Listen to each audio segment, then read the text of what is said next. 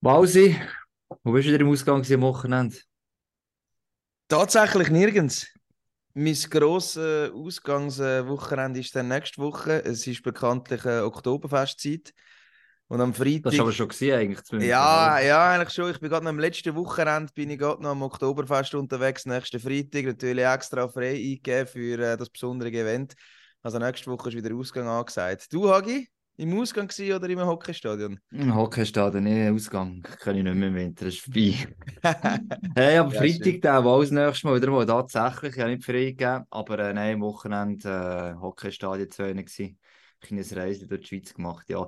Warum ich die Frage stelle, ist, ich muss schon sagen, es gibt durchaus Leute, die sich interessieren, was bei uns privat immer so läuft. Also wenn wir einfach die zwei, drei Leute die ersten fünf Minuten hören, wenn wir irgendwie, weißt, wir müssen das Publikum erweitern, oder? Jetzt habe ich gedacht, wir dem wieder mal gerecht, ähm, probieren mal äh, eine Frage reinzuziehen, weil ich muss mich schliesslich interessieren für die Wahl sein, oder? Damit ich weiss, wie es im Leben geht, dass ich etwas vorheucheln kann und sie dich noch ein bisschen besser kennenlernen, oder? Das ja, genau, so, genau. Jetzt habe ich noch eine Frage an dich, die natürlich passend zum heutigen Thema ist. Und zwar, Achtung. bist du schon mal ein NHL-Match schauen? Zu meiner eigenen Schande muss ich eingestehen, nein. Es nein. Ist etwas, es ist ein, äh, also ja, der Schweiz natürlich, ein Global Series. Ja, nein, nein, nein. Äh, also das kann, richtig, richtig nicht, gell? Ja. in Amerika NHL. Nein, es ist eine Chance. Wenn ich in der USA zu Kanada war, dann bin ich immer im Sommer. Gewesen. Da habe ich ein äh, Baseball-Match gesehen, ja. Aber zu Eishockey habe ich es tatsächlich nicht geschafft. In die Stadion, also, also das Museum quasi anschauen, ja wie der Madison Square Garden. Aber das ist es eigentlich ein Ziel seit auch bald 15 Jahren eigentlich und das bis heute nicht geschafft. Weil, ja, wow, du hast auch einen Job, dass wir unterwegs sind, dummerweise. Oder? Ja, das ist es so, aber ich muss trotzdem sagen, shame on you, du gehst die langweiligste Sportart mit Baseball schauen. Sorry alle Baseball-Fans, sorry an Ken Vettori, der bei uns grosser Baseball-Fan ist. Und du bist noch nie Hockey schauen.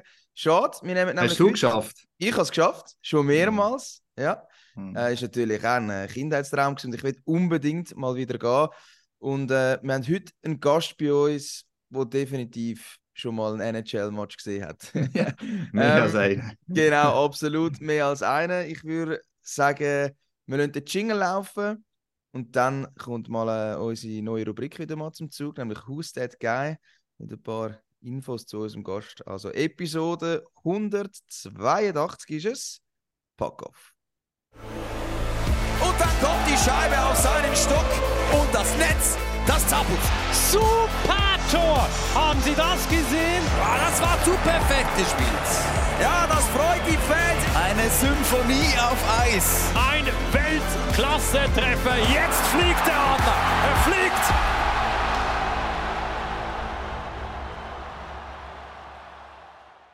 Ja, und dann begrüßen wir noch das erste Mal, oder? Nicht zum ersten Mal mit dabei. Schön, dass er wieder mal mit dabei ist. Thomas Rost. Ciao, Freut Thomas. Mich, danke für die Einladung. Hallo zusammen. Hallo, Thomas. Das bedeutet also, auch, dass der näher kommt, oder? Ja, natürlich. Es geht nur noch wenige Tage und ich bin schon ganz äh, gickerig. Preseason ist halt einfach nur Preseason und all die Spekulationen und Roster-Changes und Transactions, die es gibt, das ist doch alles spannend, aber nur also kein Vergleich natürlich mit der, mit der richtigen Saison, wo jetzt dann losgeht. Ich freue mich riesig. Und für alle, die den Thomas Rosch nicht kennen, für die kommt eben genau jetzt die Rubrik. Yo, yo, yo, they wanna know who's that guy. Yo, yo, come on, come on. Guy. Who's that guy? Ja, who's that guy? Also wenn jemand MySports abonniert hat oder MySports affin ist und den Thomas Rost nicht kennt, dann Social Media. Social sagen, Media, oder? genau. Unser Star. Unser Star, genau. Wöchentlich kommt nämlich eine Kolumne von ihm raus, wo er jegliche Sachen aus der NHL ähm, beleuchtet. Bei uns auf der Webseite sind die zu finden. Ihr findet jeweils den Namen gesagt, den Link im Instagram, ähm, aber bei uns mysports.ch-blog. Dort gesehen der Kolumne von Thomas Rosch und was ich sehr bemerkenswert finde, ich habe schon, ähm, ja, wir haben schon ein paar Podcasts mit dir gemacht, du bist auch schon noch mit anders zu Gast gewesen, hast Interviews gegeben und was mich immer am meisten fasziniert an Thomas Rosch, er hat sich das alles selber beigebracht, sozusagen. Du kannst ja nicht Scout lernen oder was auch immer, weil du einfach so ein Fanatiker bist von dem geilen Sport, wo wir da tagtäglich begleiten. Dich hat das so fest interessiert, ähm, du hast Scouting Reports geschrieben und irgendwann ja, ist halt dann die große NHL gekommen, wo du tatsächlich auch dann äh, eine Teilpensum-Anstellung jetzt bekommst. Das darfst du nachher nochmal genauer erklären, wie das heute der Stand ist. Aber wenn es jemanden gibt in der Schweiz, der über den NHL Bescheid weiß, äh, dann ist der Thomas Rost. Und eben, wie gesagt, schaut auf unserer Website vorbei. Es gibt sehr viele spannende Blogs. Wöchentlich der Blog auch natürlich zum Saisonstart und somit äh, noch das zweite Mal mitkommen. Thomas Rost, aber eben jetzt zu zu dieser Verbindung mit der NHL. Etwas noch geschehen anzufügen. Ja. Man kann auch als Unihockeianer im Eishockey erfolgreich werden, oder? Das jetzt mal so zum Sagen. Ja. Thomas Rosch aus dem Unihockey. Im Bereich, ja. ich muss das präzisieren. Nur wenn man Captain war von der Unihockey-Nationalmannschaft. ah, jeder kann es nicht werden. Das, das ist mal ein guter nein, Fakt, der hat definitiv dazu gepasst. Also Thomas, ähm, vielleicht für die, die dich jetzt das erste Mal hören oder im YouTube das erste Mal sehen, was genau machst du? Was hast du mit der NHL zu tun? Also ich bin angestellt von der, von der NHL, also von der Liga selber und nicht von einem NHL-Team. Und das nennt sich die äh, äh, Organisation nennt sich NHL Central Scouting und wir sind quasi Dienstleister für alle NHL-Teams und verfassen Scouting Reports über alle Spieler, die theoretisch könnten draftet werden wir machen Rankings, wir tun aber auch äh, äh, Sachen organisieren, also Daten organisieren über Spieler, wer ist welchen, hat welchen Agent und so weiter, Größe, Gewicht messen von den Spielern.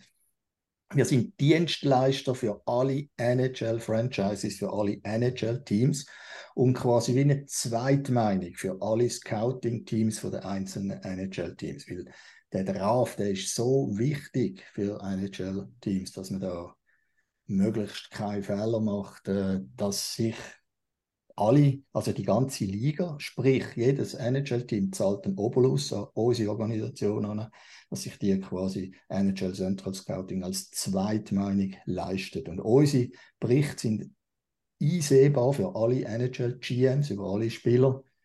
Und die Rankings sind sogar öffentlich. Äh, die Rankings und Berichte von den NHL Scouts von den einzelnen Teams, die sind natürlich hoch äh, confidential oder geheim, da sieht man nicht rein, aber unsere sind eigentlich öffentlich für alle GMs von den NHL-Teams wie Zweitmeinung. So quasi, wenn irgendwie Mitte Saison bei uns der Müller oder der Meier an 150. Stelle ist und bei den New York Islanders ist er an 10. Stelle, dann kommt der GM und sagt seinen Scouts bei den Islanders, könnt das mal noch ein bisschen anschauen, wieso ist der bei uns so hoch und bei Central Scouting so tief. Das ist so ein bisschen also wie, wie du wirst zum Arzt gehen, du hast irgendwie Kniebeschwerden, der Arzt sagt, du musst operieren, dann gehst du vielleicht noch zu einem zweiten, holst eine Zweitmeinung ein. Die klassische so Schweizer Zweitmeinung, oder? Genau. Also eigentlich kann man sagen, jeder Diamant ja. oder eben Rohdiamant geht über ähm, Thomas Rost seinen Ladentisch, wenn wir das äh, ganz plakativ jetzt sagen. Ähm, sehr, sehr cool. Ja. Also, oder so halbe, so halbe. Wir tun ja also. Er hat Europa aufgeteilt untereinander, glaube ich, oder? Alles oh, ja. ja, genau, Europa ist noch aufgeteilt, ja, oder? Du bist zuständig für nicht nur die Schweiz, gell? Nein, nein, ich bin für Schweiz und Deutschland zuständig, weil das halt beides kleine Märkte sind jetzt für, für äh, NHL. Da gibt es äh, relativ wenig Spieler im Durchschnitt jedes Jahr. Dann haben wir einen Scout natürlich äh, in Schweden, und zwei Scouts in Finnland, einen in Russland, in Tschechien und dann etwa zwölf Scouts in Nordamerika. Das gehört alles zu Central Scouting. Und äh, der Vorteil, den ich da dann ein bisschen habe, was ich mega spannend finde, ich habe natürlich auch Einsicht in all die Berichte von meinen Scouting-Kollegen in Nordamerika und Europa. Und das tut dann auch äh, die Meinung natürlich zum Teil ein bisschen beeinflussen. Oder? Weil es ist ja nicht so, dass ich jeden Spieler irgendwie die sieben oder 800 Spieler, die da scoutet werden, jedes Jahr jeden einzeln persönlich gut kennen und für jedem zehn Spiele gesehen haben, sondern darum, äh, man bildet sich eine eigene Meinung, aber die eigene Meinung äh, fußt oder basiert auch natürlich auf der Meinung von meinen Kollegen.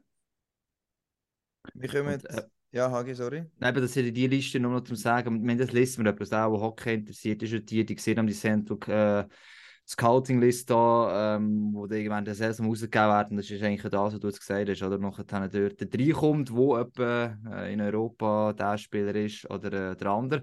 Und muss ich noch erwähnen, eben, das ist einer von deinen Jobs. Ähm, du hast noch andere Jobs. Einer, der auch noch viel vielleicht wissen, ist der mit Bio im Zusammenhang. Also, da kannst du für die auch scouten, quasi für die Zukunft, oder? Da siehst du mal nachher, wer der nächste gute Ausländer für Bio allenfalls könnte sein. Das ist ein bisschen überspitzt gesagt natürlich auch wieder, oder? Ja, natürlich, das ist, äh, das ist quasi wie so es ist Synergien, die sich dann ergeben, oder Job, oder? Weil von diesen Spieler, wo, wo wir scouten, kommt ein Bruchteil, vielleicht etwa 5% von denen, äh, werden draftet. Und 95% von denen, die mir Bericht schreiben, werden nicht draftet. Und die besten 5% von den restlichen 95% sind potenzielle Importspieler für den europäischen Markt. Und dort, äh, ja, das gibt dann Synergien, weil ich natürlich dann auch Informationen über die Spieler habe von meinen Scouting-Kollegen in den einzelnen Ländern. Ja. Das ist auch recht spannend, aber es beim, äh, leider ist jetzt verletzt, beim Heponiemi, wo da der ähm, äh, Medienmitteilung auch du zitiert wurdest bei Bio, oder äh, gerade merkst, oder? Also ich habe gerade gemerkt, das Gefühl, ja, da kommt jetzt das Scouting-Report quasi vom, äh, vom Thomas Rost noch hinterführen, also äh, warum der natürlich auch zu Bio passen. Das ist aber hochspannend auch, ähm, eben, das ein bisschen hinter, hinter zu sehen, auf außen her, oder? Dass er das nachher eigentlich so preisgeben. Das ist eigentlich, äh, ja, und das ist sicher so ein Spielertyp ja. gewesen, wo du über Jahre ja auch, schon, so zumindest am Rand, oder, ein bisschen gesehen oder mitbekommen hast, oder wie sich der auch ein bisschen entwickelt hat, logischerweise vom Draft her und dann, äh, oder schon vorher, je nachdem, ja. Ja, ist, ist so. Trotzdem, also rein theoretisch, oder, ist das ein Spieler, der perfekt auf Europa und perfekt in die Schweizer Liga passt, weil er äh, ist sehr skillful, ist äh, auch Skating, äh, relativ Speed. Und er hat nicht ganz den Battle-Level, nicht ganz die Intensität, dass er mit NHL langt. Und von dort her gesehen, theoretisch eigentlich ein interessanter, vor allem ein attraktiver Spieler für unsere Liga. Aber man muss da sehr demütig sein. Manchmal erlebt man da auch Überraschungen, hat man das Gefühl, alles richtig gemacht und all die Reports deuten darauf ein, das ist genau der, wo unsere Liga, wo unsere Mannschaft auch passt. Und dann ja, passieren manchmal gleich halt Sachen, die dann negativ sind. Jetzt bei ihm kann man es noch nicht beurteilen, weil er leider verletzt ist. Das, ist natürlich, das kann man nicht vorhersehen. Aber ob er dann wirklich auch einschlägt, wenn ich ehrlich bin, I don't know. Ich glaube, ja, aufgrund von, von seinem Profil passt er perfekt in unsere Liga, aber am Ende des Tages äh, entscheidet sich dann auf dem Eis und manchmal gibt es äh, negative und manchmal auch positive Überraschungen bei Importspielern. Also der Alex Eponiemi leider verletzt. Ich glaube, im neuen Jahr oder Dezember sollte er zurückkommen. Das ist auf jeden Fall mal der Plan, wo man weiß vom Medical Report.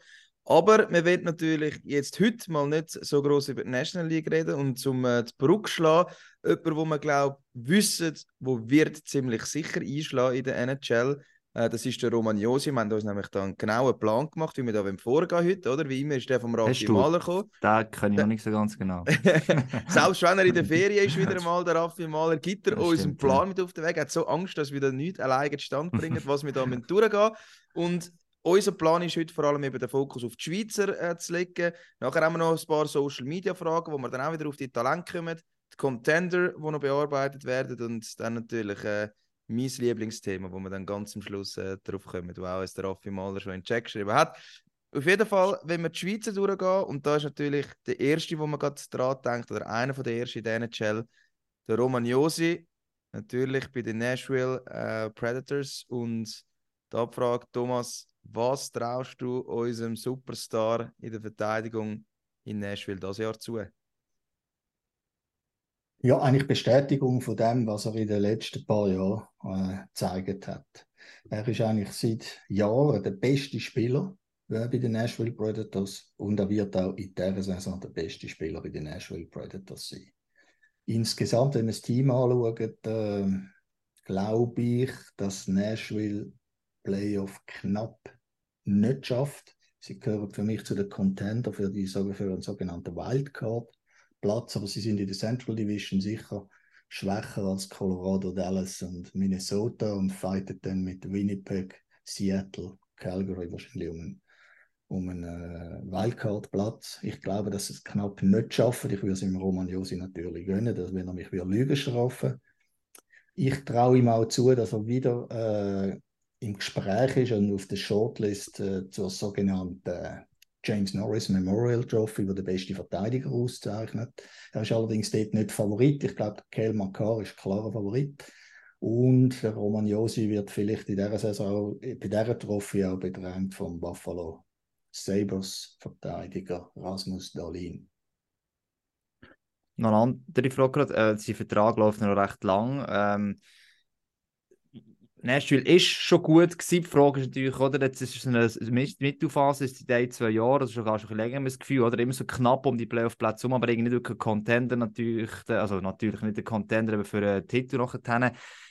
Und ja, das Josef ist, was irgendwann auch mal zu, logischerweise. Wie wahrscheinlich ist das, dass vielleicht gerade in den nächsten Jahren, vielleicht auch nicht das Jahr, der Vertrag läuft doch noch ein bisschen, als irgendwann auch mal zu einem Trade war könnte werden für einen Contender, für einen aktuellen Contender. Weil, also bei Nashville, jetzt auch der Titel halt aktuell, ja, dürfte auch eher schwierig sein, oder müsste schon eine ziemlich grosse Überraschung sein, Nashville müsste da irgendetwas zusammentraden, wo sie dann so katapultieren wie siehst du das bei ihm? Ja, das ist, das ist sehr, nicht sehr, ganz einfach, oder?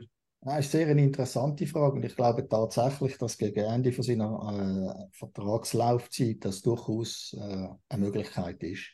Dass wenn Nashville vielleicht in zwei, drei Jahren sieht, es langt einfach nicht mehr ganz mit dem Team, um den Titel mitspielen dass sie sagt, jetzt machen wir einen radikalen Rebuild und probieren äh, unser, äh, unsere Kronjuwelen äh, oder das Tafelsilber äh, eben noch zu versilbern oder zu vergolden.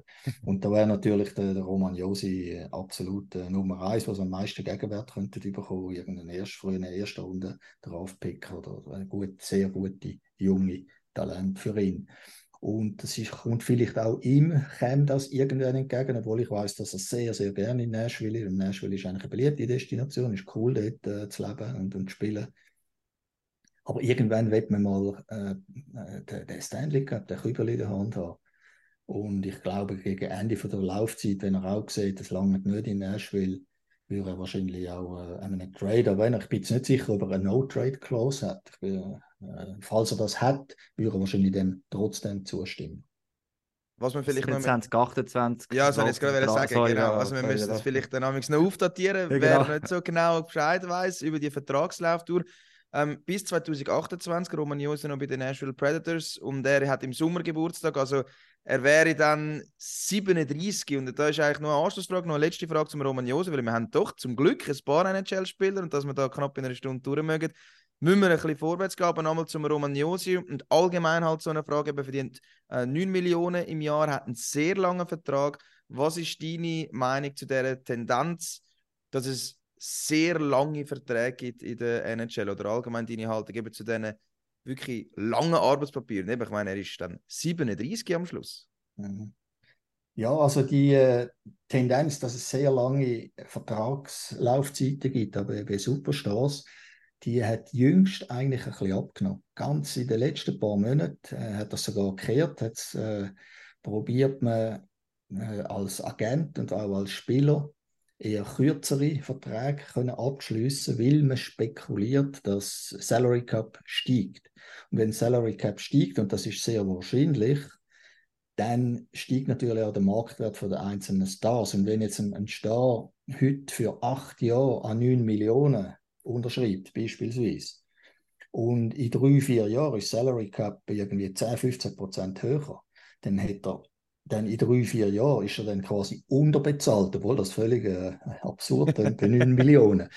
Aber dann, dann, dann kommt so ein Superstar in drei Jahren, hat dann äh, 10 oder 11 Millionen, nicht 9 Millionen Wert pro Jahr. Also, Darum ist eine ganz neue Tendenz eigentlich, dass es eher wieder ein bisschen gegen äh, sogenannte Bridge-Deals mehr gibt, so drei, vier Jahresvertrag. Früher hat es eben 10, 15, 16 Jahre Vertrag irgendwo Kowalczuk. Also, das ist dann irgendwie ein Arbitration-Fall geworden.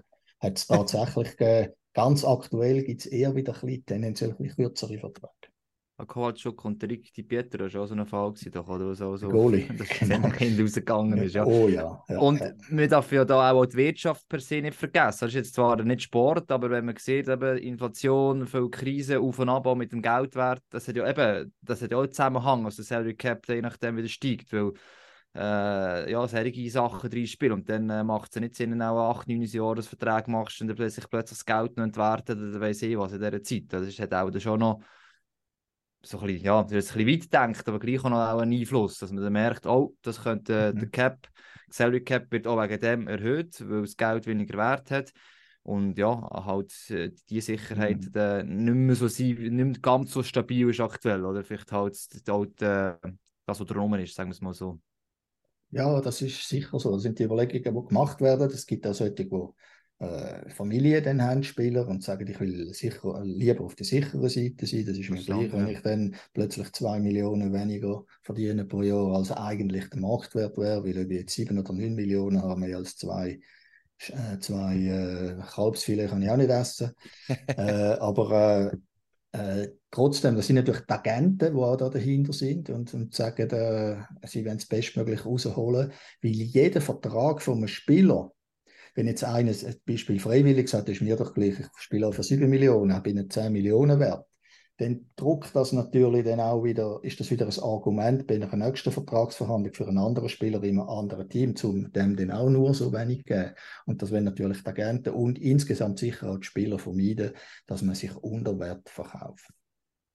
Ja, definitiv nicht. Unterwert ist der nächste, den wir ansprechen. Das ist der Superstar äh, Kevin Fiala bei den Los Angeles Kings nur seine Zahlen in der letzten Saison. Ist er zweitbeste Scorer gewesen, in seinem Team nur der Anze Kopitar, noch in der Regular Season zwei Punkte mehr, bei aber äh, ganze 13 Spielen mehr, also der Fiala hat 72 Punkte gemacht bei 69 Spielen, der Kopitar 74 Punkte in 82 Spielen, also eigentlich wäre der Topscorer der Kevin Fiala, oder? Und äh, ähm, wie siehst du seine Chancen persönlich? Kann er diese Saison nochmal toppen vielleicht sogar? Und wie sehen die Chancen aus, dass vielleicht eben er den Kübel?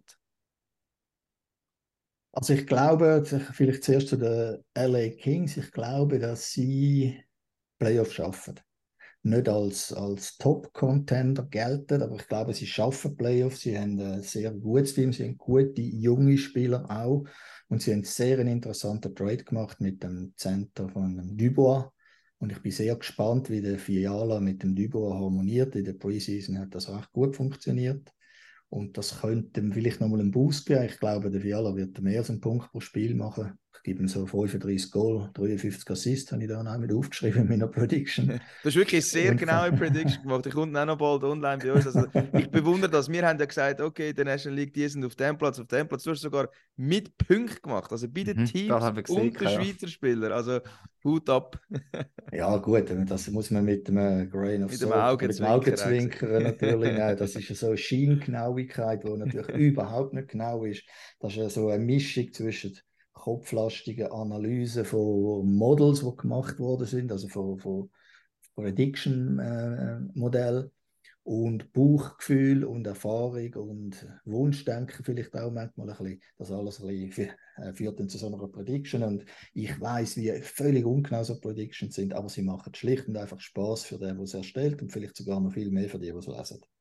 Und du glaubst, er könnte der absolute Franchise-Player bleiben. Er hat sogar einen Vertrag bis 2029. Also glaubst du, er ist der Eckpfeiler, um den man das Team in LA wird drum bauen? Ja, sicher einer der Eckpfeiler. Sie haben äh, andere interessante Spieler auch, einige junge, die kommen. Und, äh, aber er ist, ich glaube, das war der Königstransfer im letzten Sommer, der, der, der Fiala. Und er hat das eigentlich bestätigt, die hohen Erwartungen. Und jetzt eben mit dem äh, Pierre-Luc Dubois hat er einen hochkarätigen Center noch bekommen. Ich glaube schon, dass er das Franchise Los Angeles Kings in den nächsten zwei bis drei Jahren sicher auf den Kevin Fiala setzt. Gut, Hagi? Gehen wir weiter, weil nein, unsere Liste ja, ist wirklich lang. Einfach, hast du noch eine Frage zum Fiala? Nein, nein, eigentlich nur noch anfügen. Wir haben ja im Fiala Days so ein bisschen, äh, das haben wir schon mal diskutiert, wegen diesen Playoff-Fähigkeiten nicht. Das ist etwas, so, so ein bisschen, ja, so ein bisschen Mythos ist. Wir haben das ja letztes Jahr auch gesehen. Okay, es waren nur ein paar Spiele, gewesen, aber auch funktioniert auch dort. Also, von dem also ist verletzt gewesen, drei Spiele, sechs Punkte, gell? Also eben drum, eben drum, eben sagen. Das können wir auch jetzt definitiv zu den Mythen legen, oder, dass der funktioniert. Oder Playoffs ist schon mal gut für die LA Kings. Und was wir auch noch dazu sagen zum Kevin Fiala, er hat das nämlich äh, den Sommer mitgenommen und auch in der Preseason äh, mit seinem privaten Handy hat er da Videos gemacht vom Sven Schoch, der uns organisiert und muss wirklich das Kränzchen winden. Also an Sven, was organisiert hat und auch der Kevin, was natürlich gemacht hat, das wird auch von unseren Social Media Kanälen jetzt vom Montag bis Mittwoch kommen. Also schaut das. Äh, sie sind in Down Under in Australien mit den LA Kings. Er zeigt uns exklusiv die Garderobe. Und die sieht richtig, richtig geil aus von der LA Kings. Nimmt uns da mit in sein Privatleben. Also eine mega coole Serie, die es dann bei uns auf Social Media gibt, zum den Querverweis auch noch machen. Und zum weiteren Querverweis, auch der ist Sehr, sehr wichtig. Ich komme zum nächsten Du, du erzählst alles da zueinander wirklich, aber können verbinden mit das, Werbung. ja. auch das lege ich allen Aber ans ja. Herz bei uns äh, neu in der App. Und zwar der Nino Niederreiter von den Winnipeg Jets. Auch das als Meisterwerk äh, vom Sven.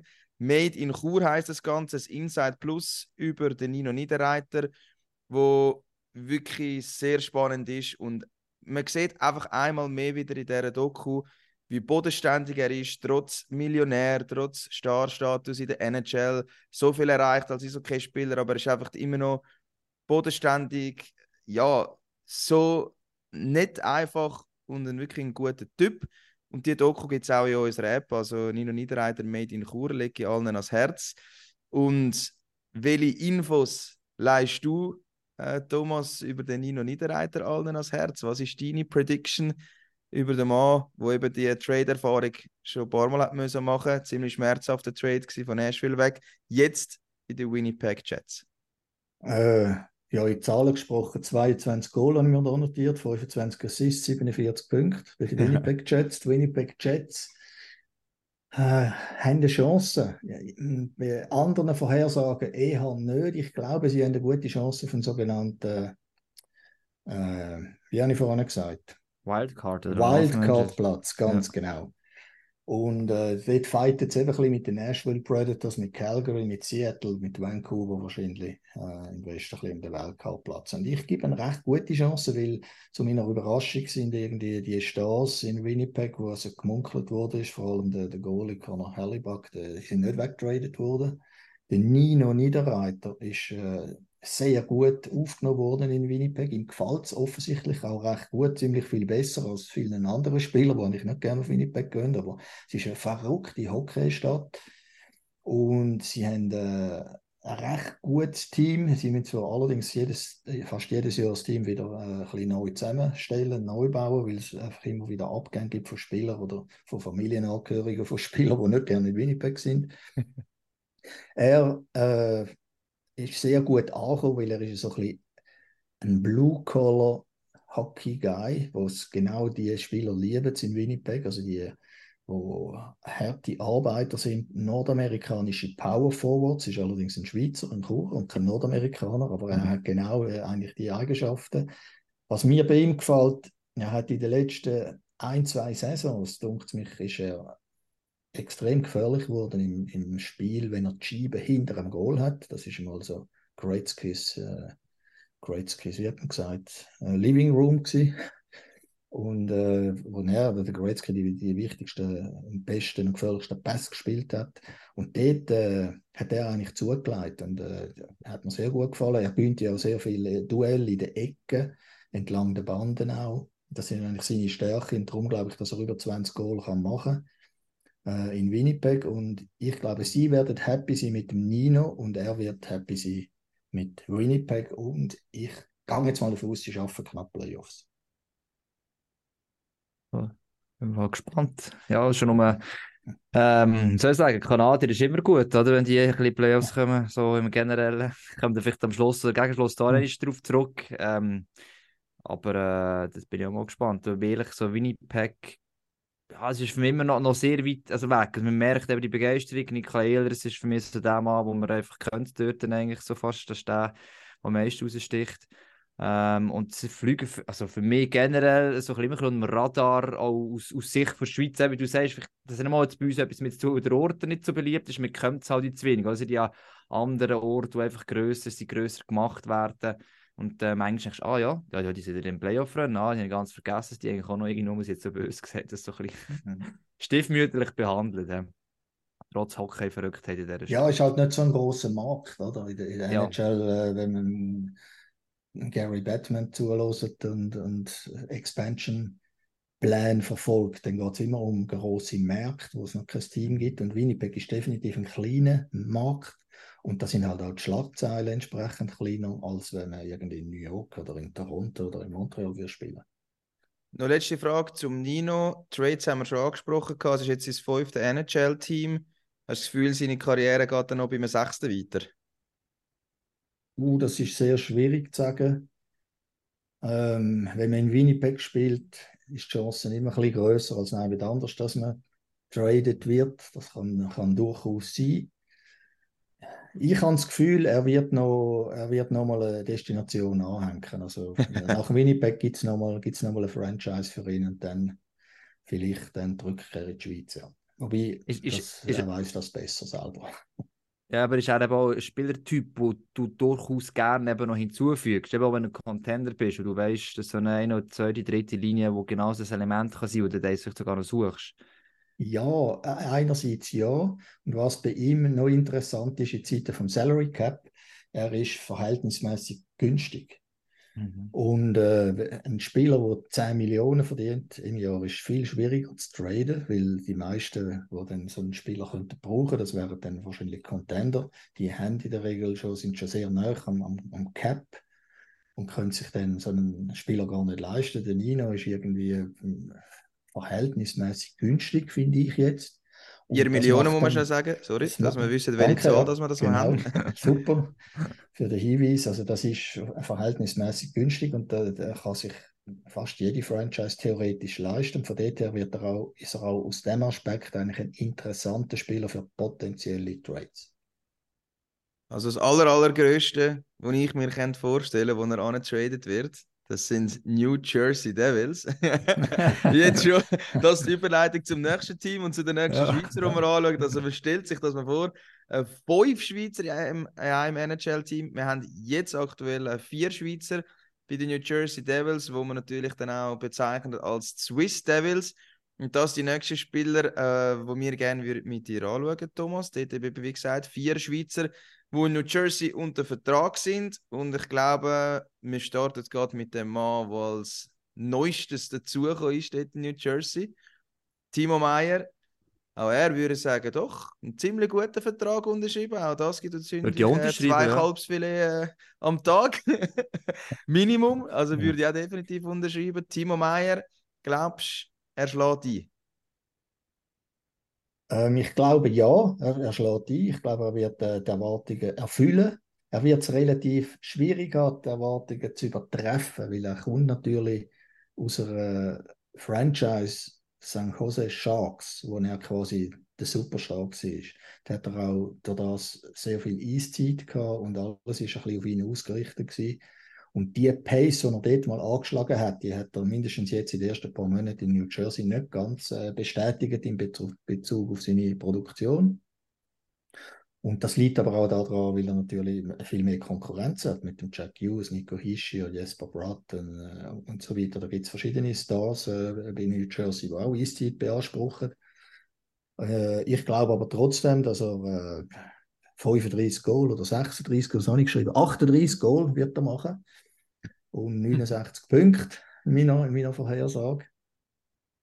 Und das ist natürlich äh, eine, eine super Leistung. Er ist auch, eigentlich wie der Nino, auch ein, ein typischer nordamerikanischer Power Forward, aber ein Europäer.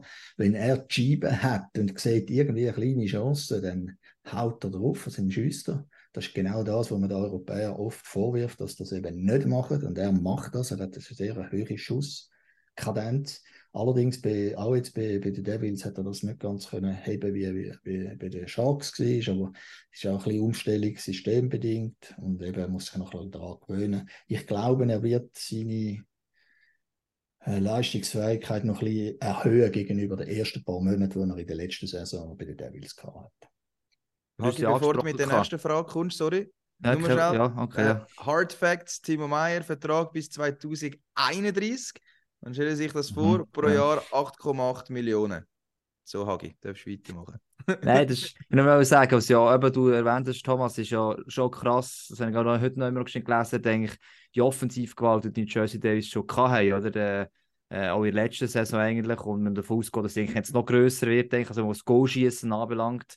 Und das ist natürlich schon mal ein Unterschied, ob du in einem Team bist, wo vor allem Goal musst machen, oder in einem Team bist, das ganze Haufen, die Goal machen können. Und das ist ja bei Devils eigentlich schon Es wird auch nicht das Problem sein, das Goalschießen dort wird, das wird nicht das Problem sein den Devils im Normalfall äh, der kommenden Saison, kann man glaube ich so sagen.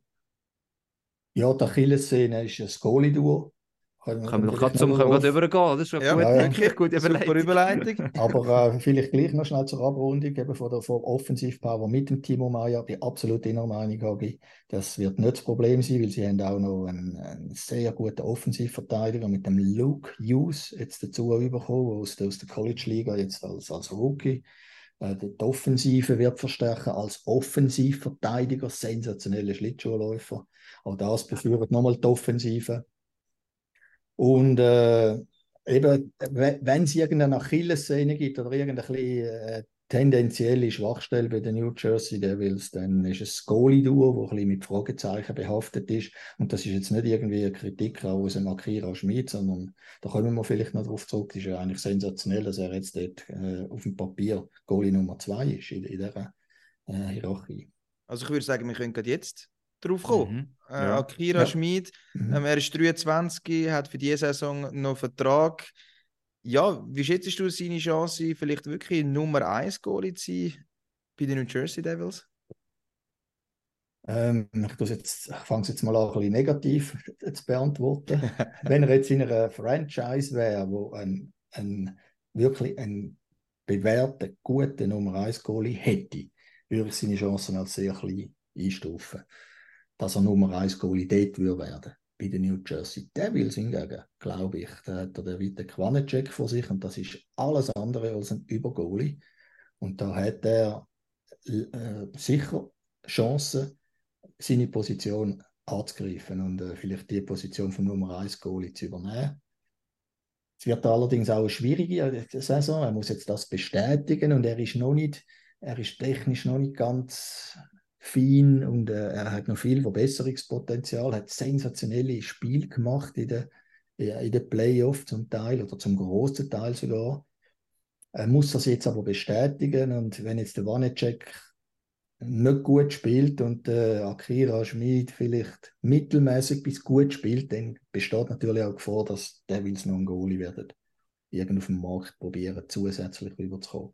Aber er hat Chancen für mich, wenn, wenn er ähm, sehr, sehr gute Leistungen bringt, dann wird er mit der Saison Nummer 1 Goalie sein in New Jersey.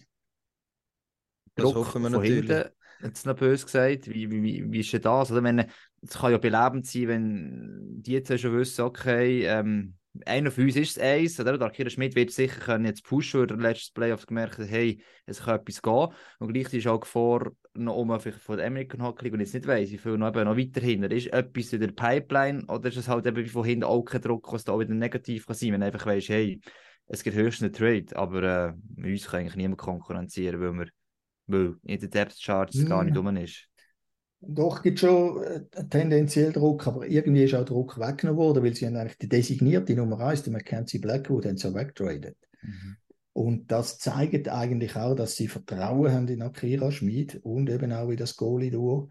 Äh, weiterhin ist noch der deutsche Nummer 3, Nico Dors, wo eigentlich vor, heute vor einem Jahr auf dem Papier in der Pipeline vor dem Akira Schmid klassiert war und er hat ihn dann äh, überholt. Das kann natürlich auch das Umgekehrte in dieser Saison passieren. Äh, aber ich glaube eher, wenn jetzt die beiden Goalie vielleicht nicht ganz das äh, halten, was man sich von ihnen verspricht, dass dann Devils vielleicht einen äh, mit einem Trade noch einen weiteren Goalie werden holen. Weil sie haben unglaublich viele Assets, die sie auch zum Trade können anbieten können. Sind ihnen noch Simon Nemetz, nochmal ein, ein sensationeller Verteidiger, ein Jungen neben dem Luke Hughes. Sie haben eine unglaubliche Pipeline auch als Spieler vorne. Gritzjuk noch ein Russ, der sehr, sehr gut ist. Ähm, da- das ist einfach, jeder Spieler ist ein Asset, oder? Auch als auf, auf dem Trademarkt, oder? Und wenn man irgendwann das Loch hat, irgendwann das Hole hat und man ist Contender, erweiterter Contender, dann geht man natürlich all in und dann probiert man, dann gibt man auch mal so einen High-End jungen Spieler her, wenn man das Loch kurzfristig kann füllen Du hast von der Verteidigung geredet. Dann kommen wir zum dritten. Sorry, Hagen, wir müssen wirklich ein bisschen Das vorwärts gut, machen. das Ich ist gut, sehe, da aber wir ich wollte laufen. sagen- Ich bin immer ein bisschen lang, langatmig. Nein, aber das ist ich gut, das ist super, aber eben, wir haben so viele NHL-Spieler Ja. und äh, ja, Ich Zeit sagen, dann ein nächsten, bisschen genau. Ja. Genau, Jonas Siegenthaler, 26, Vertrag bis 2028, 3,4 Millionen. Er, kein Trade-Material. Ist immer so hart, wenn man vom Ja, Material mal. Trade. Trade Ja, anfällige genau. Spieler, sorry.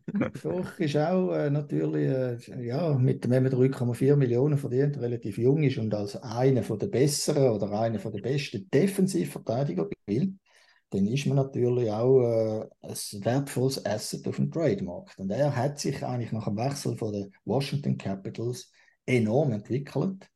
Und ich glaube, der Capitals GM beißt heute noch in den Tisch hinein, dass er der, quasi der Jonas Siegenthaler quasi gratis abgegeben hat dort. Weil er hat sich sehr, sehr gut entwickelt und spielt eigentlich jetzt äh, im ersten Verteidigungsunit an der Seite vom Offensivverteidiger Dougie Hamilton. Und er, wa- was mir bei ihm gefällt, äh, äh, er spielt immer innerhalb von seinen Limiten. Er weiß genau, was er kann und was nicht und äh, spielt sogenanntes High Percentage Hockey. Das heißt, er überschätzt sich kaum und macht immer nur Aktionen, weil er weiß, die, die gelingen auch, die sind selten spektakulär. Er ist kein Spieler, wo die Fans von den Sitz reissen. Er wird auch nicht sehr viele Scorerpunkte machen, wahrscheinlich tendenziell eher noch weniger als letzte Saison. Ähm, aber er ist ein sehr wertvolles Asset und für, die, was hast du gesagt, 3,4 Millionen, oder? Ja, ich finde, ich ist er äh, eigentlich ein Schnäppli.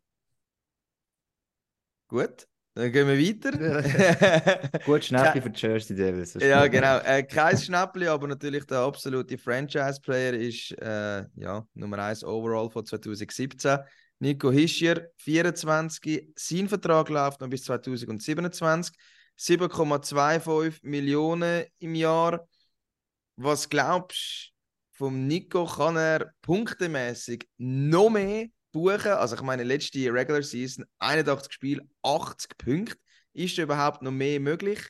Und auch sonst, wie, wie schätzt du auch vielleicht ein bisschen die Reise vom Nico Hischer, von dem Draft 2017 bis jetzt, Saisonstart 2023? Ja, es war eigentlich eine Reise ohne große Bumps, ohne große Rückschläge. Eine sehr, sehr positive Reise. Und, we- und wenn man so eine Reise macht auf der Art höherem Niveau, dann muss man wissen, das ist unglaublich schwierig. Und er hat das alles bestätigt. Er hat Nummer 1 overall bestätigt. Schon in der ersten Saison hat er NHL gespielt, gut gespielt an der Seite von Taylor Hall. Hat dann ein bisschen Verletzungsproblem gehabt, ist dann vielleicht ein bisschen im Ansehen ganz leicht zurückgefallen. Aber äh, wenn man jetzt sieht, letzte Saison, er ist ein von der besten, vielleicht der zweitbeste Defensivstürmer in der Liga und macht 80 Scorerpunkte. Das ist unglaublich gut. Das ist unglaublich gut. Ich glaube nicht, dass er aufgrund von seiner Spielweise, wo er auch sehr stolz ist drauf, seine Zweiweg-Spielweise, dass er noch sehr viel mehr Punkte äh, Potenzial hat. Ich gebe ihm 82 Punkte, habe ich aufgeschrieben. Es gibt also zwei mehr als letzte Saison. Doch noch eine Steigerung? Genau, ja, ist eine Steigerung, genau, einfach eine Steigerung auf extrem hohem Niveau. Ja, Und er gilt für mich eigentlich, ist der Favorit für die sogenannte Frank J. Selke Trophy, also wo der beste Defensivstürmer ausgezeichnet wird. Weil jetzt der Bergeron, der ist das weg, Abonnement ja. hat, genau, der ist jetzt zurückgetreten. Und jetzt gibt es ein Duell zwischen dem Nico und dem Sascha Barkov von den Florida Panthers, wie ich glaube, für, für die Trophy. Darf ich auch nicht vergessen, muss auch wieder erwähnen, es ist ja zwar Defensivstürmer trotzdem wieder auf Punkte geschaut. Es war auch schon Diskussionen, wo gesagt haben, ja, aber ein Defensivstürmer soll nicht der Punkt gemessen werden. Doch, je mehr Punkte du machst und defensiv gut bist, hast du eher die Chance, die Trophy zu gewinnen. Weil du, defensiv gut bist, aber keine Punkte hast, ja, Trophy ist manchmal so ein bisschen, bisschen fies eigentlich. Haben wir, glaube ich, auch schon mal noch einmal diskutiert. gehabt. Ist aber gar nicht so ganz fair. Aber eben, der Nico hat eben das beides, dass er das kann kombinieren kann. Und jetzt, wo der Bergeron äh, zurückgetreten ist, ja, wenn er so weitermacht, dann hat er da gute Chancen, wie du gesagt hast, hat man gesagt. Ja. Ja, und, und er ist irgendwie ein bisschen das Beispiel. Oder? Das wird ja oft diskutiert, wenn man irgendein offensiver Schmetterling ist und nach hinten nichts macht, Mhm. dann wird man oft benched oder, oder zurückgeschickt und sagt, das ist viel zu eindimensional. Die Spieler, die eben sehr eindimensional nach vorne spielen, die werden sehr schnell dann auch kritisiert. Die Spieler, die rein defensiv verheben, aber vorne keinen Punkt machen und kein Goal machen und kein Assist, die werden selten kritisiert. Sondern bei denen sp- sch- stellt man den raus, die sind einfach super defensiv und in der Kabine sind sie gut und off-Eis und weiß nicht was. Aber in, im heutigen Hockey muss man auch, wenn man äh, in erster Linie eine defensive Aufgabe hat, man muss auch konstruktiv etwas können abliefern. Und das, der Nico Hischer ist das perfekte Beispiel für das. Also ich muss wirklich auch sagen, ich habe jetzt Nico Hischer schon live zuschauen bei zwei WMs und ja, es ist einfach crazy, wenn er aufs Eisfeld kommt, ist einfach, du merkst einfach gerade nochmal den Unterschied, dass einfach, der ist einfach nochmal besser wieder alle und wie er unterwegs ist und skatet und die Übersicht, der Speed, alles zusammen eben dann noch defensiv gut. Also das ist einer von diesen Spielern, wo ich wirklich extrem gerne zuschaue und äh, froh bin, dass ich ihm überhaupt schon zuschauen wie er seine Arbeit ausführt, jeweils an der WM.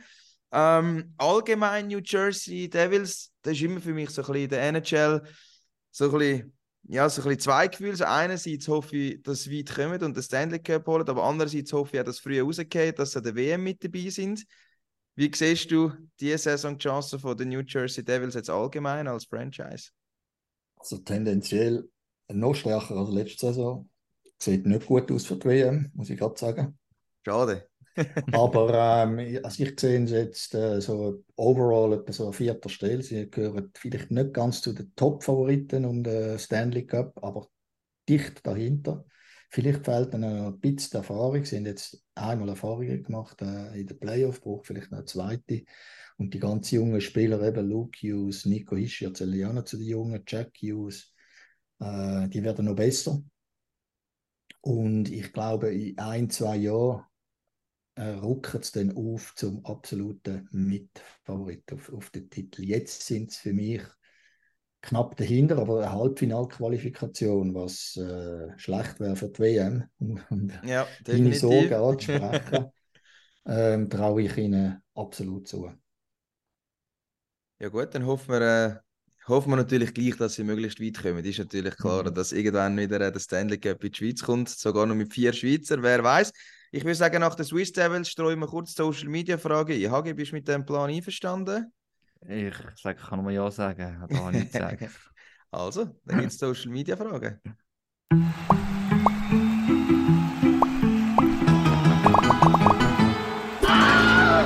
Social Media Corner. Und da kommen wir nämlich auf äh, deine Arbeit, Thomas, die du eben uns am Anfang erklärt hast, eben mit den Rohdiamanten. Und es sind sehr viele Fragen gekommen, ja, wie es denn jetzt aussieht beim nächsten Draft für die Schweiz. Da ist man jetzt einige Jahre ein bisschen enttäuscht gewesen. Man hat nicht mehr so die Topstars gehabt, wo man sich eigentlich gewünscht hat, was sich jeder wünscht in der Schweiz.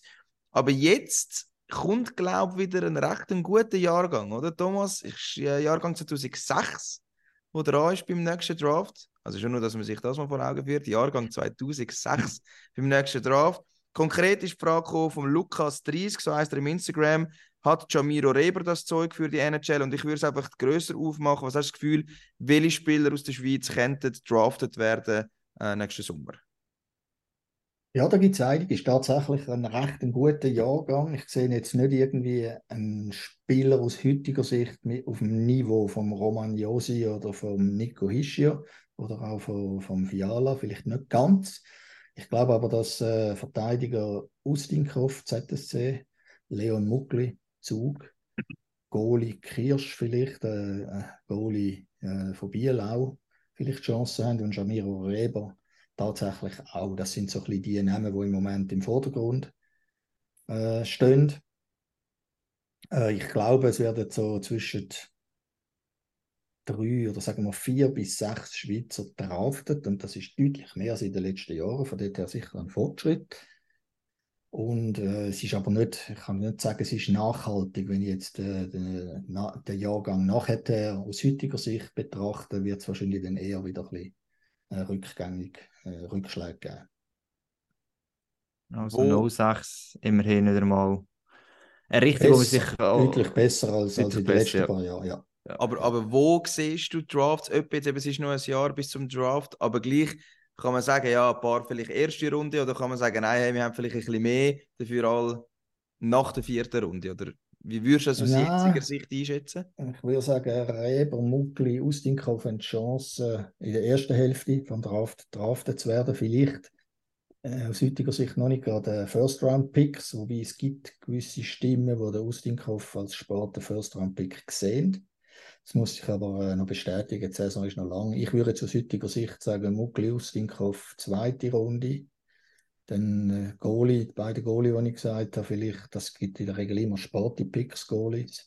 Und der Reber vielleicht Mid-Round-Pick. So, aus heutiger Sicht. Aber das äh, ist sehr ein dynamischer Prozess. Die Vorhersagen, die verändern sich laufend, wie das Beispiel vom Rheinbacher letzte Saison gezeigt hat. Mhm. Anfangs Saison Mid-Round-Pick, dann ziemlich schnell Zweitrunde-Pick, erste, zweite Hälfte, erste Runde-Pick und am Schluss wird das Nummer 5 overall.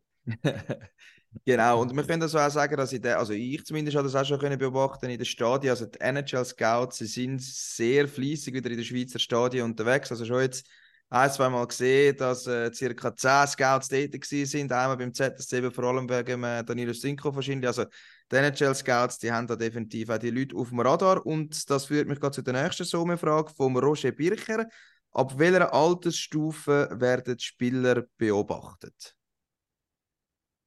Da gibt es unterschiedliche Meinungen, ab welcher Altersstufe dass es Sinn macht, diese Spieler zu beobachten. Ich kenne eine Mehrheit von meinen Kollegen von den NHL Scouts, die eigentlich sagen, sie schauen vor allem nur im Draftjahr.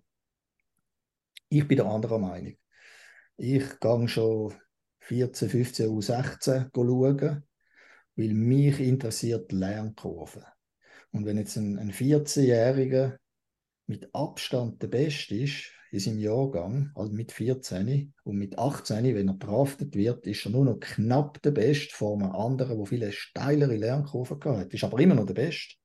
Dann würde ich den anderen mit der steileren Lernkurve vor dem besten Spieler, vor dem heute besten Spieler draften. Weil beim Draft geht es ja immer davon, muss man davon ausgehen, wer ist der beste Spieler, wenn es 25 oder 26 sind auf dem Leistungszenit und nicht, wer ist heute, jetzt am Drafttag der beste Spieler. Darum gehe ich sehr gern, sehr früh auch schon schauen, einfach mit großer Vorsicht zu geniessen, denn irgendwelche Vorhersagen, da passiert so viel. Aber wenn ich einen Spieler sehe, der eine extrem steile Lernkurve hat, von ganz tief unten kommt, dann ist das für mich ein ganz, ganz wichtiges Asset bei einem Talent. Oder auch umgekehrt, wenn einer mit Abstand der Beste ist mit 14 und dann eine flache Lernkurve zeigt, dann bin ich sehr vorsichtig. Finde ich extrem spannend. Also wirklich ganz äh, ein spannender Ansatz. Ja, Hagi, du hast etwas zu sagen? Nein, nein, nein, eigentlich nicht. Ich finde das, nein, das muss ich immer etwas sagen. Nein, ich finde es aber auch einen spannenden Ansatz, wenn man das noch so bestätigen kann das ist ja das, was so das Problem das auf dem System ja auch in Ligen wie der Schweiz ja auch, oder? dass da vielleicht auch solche nicht so gut sind noch mit 14, 15 und dann geht es da über die von der Fassung in die Leistungsstufen rein und dann geht einfach verloren, die noch nicht so gut sind, oder teilweise. Genau. Und die haben fast keine Chance mit zurückzukommen. Und bei denen ist die Lernkurve und der Will ja so wäre eigentlich da und die hätten, wären vielleicht später, sie hätten keine Draftpflicht, aber mhm. würden später vielleicht noch so, so reinrutschen. Und wie du sagst, das siehst du natürlich, wenn sie mehrere Jahre beobachtest, mhm. nicht entsprechend auch besser, wenn du einfach um ein Jahr schaust und einfach die mhm. Fähigkeiten anschaust. Ja. Ja, du hast etwas Wichtiges angesprochen. Also das, das ist wirklich, wir sind ja ein Land, wo nicht wahnsinnig viel äh, Aktive hat, Junioren. Wobei, das wird auch immer ein bisschen überschätzt. Also wir haben zum Beispiel doppelt so viel wie die Slowaken, mhm. aber natürlich viel weniger als die Schweden. Und darum, und die Schweden, die Finnen und die Kanadier und die Russen, und darum ist es sehr wichtig, dass wir nicht Spieler verlieren. Also, was du angesprochen hast, ich finde das sehr, sehr wichtig, dass, dass wir in unserem System nicht zu früh einem Jungen sagt, dir langt es nicht, such dir irgendeine andere Sportart. Wir müssen probieren, die Freude, dass sie die Freude behalten, so lange wie möglich am Hockey, weil plötzlich äh, explodiert einer in der, in der körperlichen Entwicklung, in der Leistungsfähigkeit, im Kopf oder wo auch immer. Und, äh, und wenn man dem zu früh sagt, du bist irgendwie zu klein oder, oder weiß nicht was, dann verliert er die Freude und, und macht eine andere Sportart. Und da geht das eine oder andere Talent viel zu früh unnötig verloren. Absolut, das darf nicht der Fall sein. Äh, wir gehen gerade weiter zu der nächsten Social Media Frage, die ich sehr spannend finde, vom Bodenstrich, Bodenstrich 9 MG7 und nochmal zwei Bodenstrich. und zwar ist seine Frage, ist es möglich, dass Langnau in der NHL mitspielen könnte? Ist eine sehr spannende Frage. Ich habe mich auch schon ein paar Mal gefragt, wie würde das auch aussehen, wenn ein National League Team 82 Spiele in der NHL mitmachen ja, das würde nicht gut aussehen am Schluss der Tabelle. Aber wenn man jetzt einzelne Spiele würde schauen würde, das in einzelnen Spielen äh, gar nicht so schlecht aussehen. Weil man darf nicht vergessen, Langnau hat irgendwie, ich weiß auch nicht, wie viele Spieler sind auf dem Matchblatt? 24. Das sind alles Profis. 20, ja. 20. Mhm. Äh, Ja. 22. Ja, mit den Goalies, ja. Ist so. viel wie auf dem Ja. Marktplatz sind, das sind alles professionelle Eishockey-Spieler. Und in der NHL sind es auch nur 20 oder 22, auch alles professionelle Eishockey-Spieler. Also ist mal ganz grundsätzlich der Leistungsunterschied für jetzt einen Laien gar nicht so wahnsinnig groß. Aber nach 82 Runden wäre natürlich Langnau mit Abstand an letzter Stelle in der NHL. Das ist, das ist äh, so sicher wie das Armen in der Kille. Aber was, was glaubst du, es, wirklich, es ist wirklich mega hypothetisch, aber wie viele Spiele kennt jetzt wirklich Langnau gewinnen in der NHL? Was wäre da so. Was glaubst du? Also, ist ja wirklich. Äh, vielleicht 10 Spiele.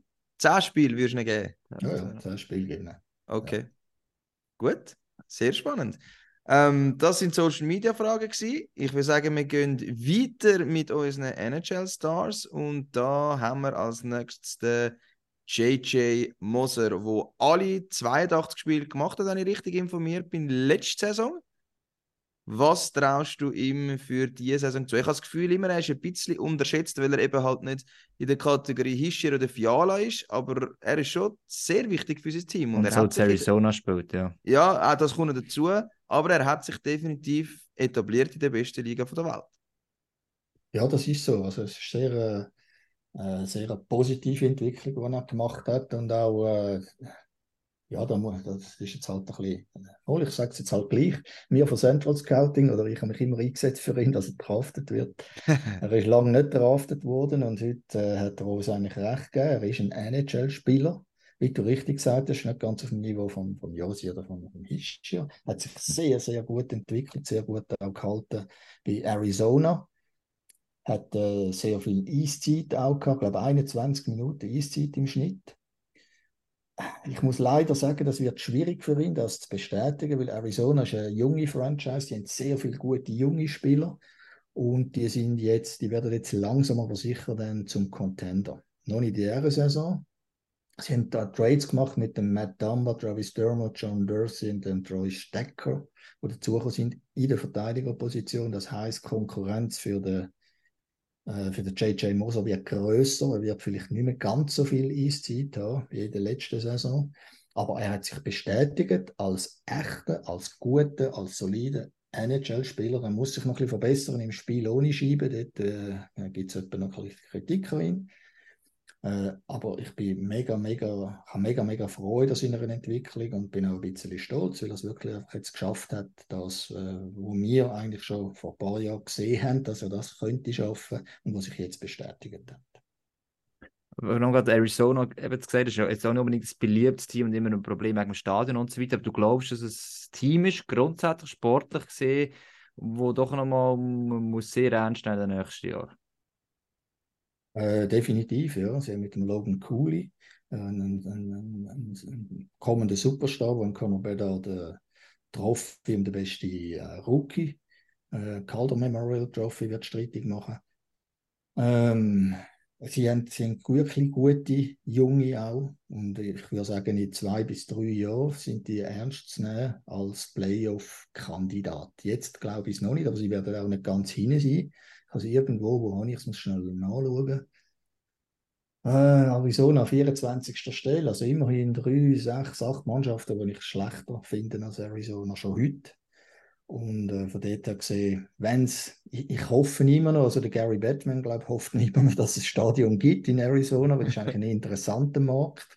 Aber die Hoffnung äh, zerbröckelt langsam, sind jetzt schon ein paar Projekte gescheitert und irgendwann kann sich das der NHL auch nicht mehr leisten, dass die in einem Stadion mit, äh, glaube 5000 Zuschauern maximal spielen. Aber das wäre zumindest wieder mal eine gute Nachricht für die WM, oder? Dass man dann schon mal einen guten NHL-Verteidiger Ja. der WM hätte. Genau. Aber du genau. glaubst, seine Ja. Zukunft ist in der NHL. Sein Vertrag läuft aus nach Ja. dieser Saison. Definitiv NHL. Ja, absolut, ja. Gut, dann gehen wir zum nächsten, der einen Vertrag unterschrieben hat bis 2025. 2,25 Millionen. Philipp Kuraschew, äh, Chicago Blackhawks. Hat es dich überrascht, dass er nochmal einen Vertrag bekommen hat? Oder ist für dich klar gewesen, nein, der wird bleiben in Chicago? Ähm, einerseits hat es mich eher ein überrascht, positiv überrascht, dass er einen Vertrag bekommen hat. Und zwar aus folgendem Grund, weil er ist in der letzten Saison eigentlich sehr oft ausprobiert wurde, in der ersten und zweiten Linie, und hat es eigentlich nie ganz gepackt. hat es eigentlich nicht können bestätigen, dass er ein Spieler ist für die erste oder zweite Linie. Offensichtlich. Äh, darum jetzt äh, vielleicht die Überraschung, sehen die Blackhawks noch mehr in ihm, dass er vielleicht auch in einer dritten, vierten Linie kann wertvoll sein weil die Tendenz geht ja in die Richtung, dass auch dritte, vierte Linie spielstarke Spieler sind, die können gut skaten, die auch offensiv etwas können produzieren können. Ich glaube nicht, dass er in dieser Saison in der ersten, zweiten Linie sich festbeißen kann, weil das schon jetzt fest probiert wurde. Äh, natürlich gibt es Aussenseiterchancen, wenn er plötzlich neben Taylor Hall und Conor Bedard kann auflaufen kann, äh, dann äh, ja, einen Hut ab, dann könnte er seine Produktion steigern, aber ich glaube nicht, dass das der Fall wird sein. Ich bin positiv überrascht, dass er einen Vertrag geben vor zwei Jahren, mag es ihm mega gönnen und wünsche ihm, äh, ja, dass er kann zeigen dass er auch in der dritten, vierten Linie ein, wertvolle Asset, ein wertvolles Asset kann sein für Blackhawks, wo eigentlich sehr schwach besetzt sind grundsätzlich. Also der, der Supporting Cast vom neuen potenziellen Superstar Conor Bedard ist fast gleich null. Also der Taylor Hall ist ja gekommen, oder? Wo noch Ja, einer von denen ist. Und, ja. und das, das ist eigentlich die Frage, wo, eben, wo ich am Anfang gesagt habe, wo auch mein Lieblingsthema ist, und zwar Conor Bedard. Also ich sehe jeden Tag... Fanboy Walsi. Ja, wirklich, ja. Ich sehe jeden Tag Reels von ihm im Instagram und es, er fasziniert mich einfach brutal. Ich finde ihn wirklich so ein geiler Spieler, muss es wirklich einfach so sagen. Ich freue mich extrem auf die Saison und vor allem auch auf seine ersten wirklichen NHL-Spiele. Er hat ja schon wieder zaubert in der Preseason. Und da ist eben auch noch eine Social-Media-Frage gekommen, wo ich eigentlich genau die gleiche Frage an dich habe. Und zwar vom Raul Waldvogel. Wird Conor Bedard besser als Conor McDavid? Nein, das glaube ich nicht. Also ich, ich halte Wieso unglaublich viel. Ja, Conor McDavid ist wie ein Spieler von einem anderen Stern.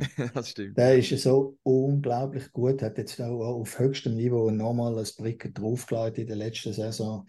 Conor Bedard ist nicht ganz in diesen Sphären, meiner Meinung nach, obwohl ich ihn auch sensationell und unglaublich gut finde. Ich glaube, er ist ein dick, ein dick unter Crosby McDavid anzusiedeln. Wie, wie äh, hast du das Gefühl, wird er sich in der NHL etablieren, jetzt vor allem also jetzt in der ersten Saison? Auch wenn man da vielleicht, eben, ich meine, du hast es schon gemacht mit den Schweizer Spielern mit den Punkten, dann wirst du es wahrscheinlich äh, auch sehr genau anbringen für den Conor Bedard. Natürlich, auf den Punkt, genau. genau. Klar. Was traust du ihm zu? Äh, 70 Punkte trauen zu in der ersten Saison. Das wäre schon eine Top-Marke, oder? Also, Ja, ist- ja, es gibt andere, Also- die in der Rookie-Saison über 100 Punkte gemacht haben, aber äh, ich glaube jetzt eben, weil bei ihm der Supporting-Cast ein, bisschen- ein bisschen fehlt, äh, gebe ich ihm jetzt mal 70 Punkte in der ersten Saison. Aber der wird natürlich potenziell äh, in zwei, drei Jahren macht er regelmäßig über 100 Punkte. wir haben noch einen auf der Liste, Hagi. Mhm. Die Stunde haben wir schon knapp erreicht. Wir haben noch einen, äh, den Lian Bichsel. Ja, Pius grad- Sutter ist noch vergessen. Ja, Pius Sutter noch vergessen. Sorry, ja, Ja. stimmt. Ja, ja, ja, natürlich. Bichsel ist nur so halbe, ja. Ja, ja, Bichsel nur halbe, sorry, genau. Pius Sutter habe ich noch vergessen. Ui, ui, stell dir vor, ich hätte wirklich einen ganzen... Ja, danke, der hat zu Gast gehabt, der Gast. Ja, wirklich. Hey, hey, hey. Vancouver Canucks. Er ist, äh, oder hat gewechselt von Detroit.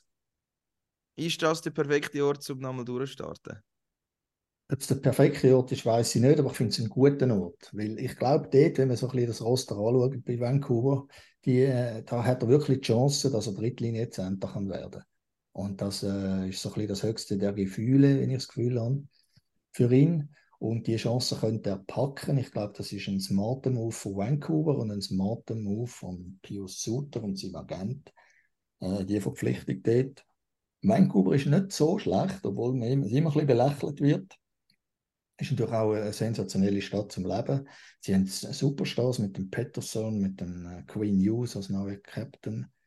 Äh, sie haben ein, bisschen ein, ein, Goalie-Problem. Sie sind eine attraktive Mannschaft. Sie sind nicht so weit weg von den Playoffs. Ich habe es eigentlich als erweiterten Contender um einen.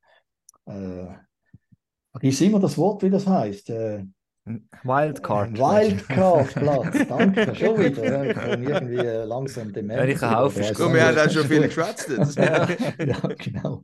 Also dort, dort äh, sind sie irgendwo im Spiel, haben das Gefühl, die sind nicht weit weg. Es ist ein das Problem, wenn man immer so im Mittelfeld ist, wie in Nashville und Vancouver, dann, macht, dann, dann kommt man einfach nicht weiter, weil dann hat man nie früher nie Draftpicks. Und ist aber auch weit weg von Contender zu sein. Also da, da, muss man sich dann irgendwann überlegen, ob man da nicht irgendeine radikale Strategieänderung irgendwann will vornehmen und all in gehen und teure alte Stars probiert zu verpflichten oder ein Rebuild zu machen. Ja, da muss immer gut können verkaufen, das hat Chicago jetzt gemacht, aber ja, es geht über mehrere Jahre und es ist doch auch gerade Vancouver und so, Kanada, Fanbase, ja, das muss auch noch mitgetragen werden. Das ist ja auch keine Garantie, dass das funktioniert. Das hat sich gezeigt, dass es kann funktionieren kann. Pittsburgh genau. damals auch so gemacht, aber genau. die Garantie hast du in dem Sinne nicht. Nein. Das ist ja schon so ein Risiko, aber ich weiß, was du meinst. Du mhm. dümpelst einfach vor die her und hoffst, ein paar wachsen sich aus und dann plötzlich stehst du im Finale, was da mhm. auch schon passiert ist, sagen wir es mal so. Ja. Ja, das ist das Faszinierende an der NHL, wo ja wirklich eigentlich eine unglaublich ausgeglichene Mannschaft ist. Und genauso Sachen können passieren wie in der letzten Saison, dass Florida, wo eigentlich mit fast schon mit ein, drei Viertel bei ausgeschieden ist aus den Playoffs, äh, gar nicht die Playoffs gekommen sind und dann auch gegen Boston eigentlich schon hoffnungslos im Hintertreffen sind. Plötzlich sind sie im Finale. Da sieht man, dass eigentlich, wenn, wenn man mal in einen Flow reinkommt, wenn es mal läuft, dann kann auch eine mittelmäßige Franchise plötzlich im Finale sein.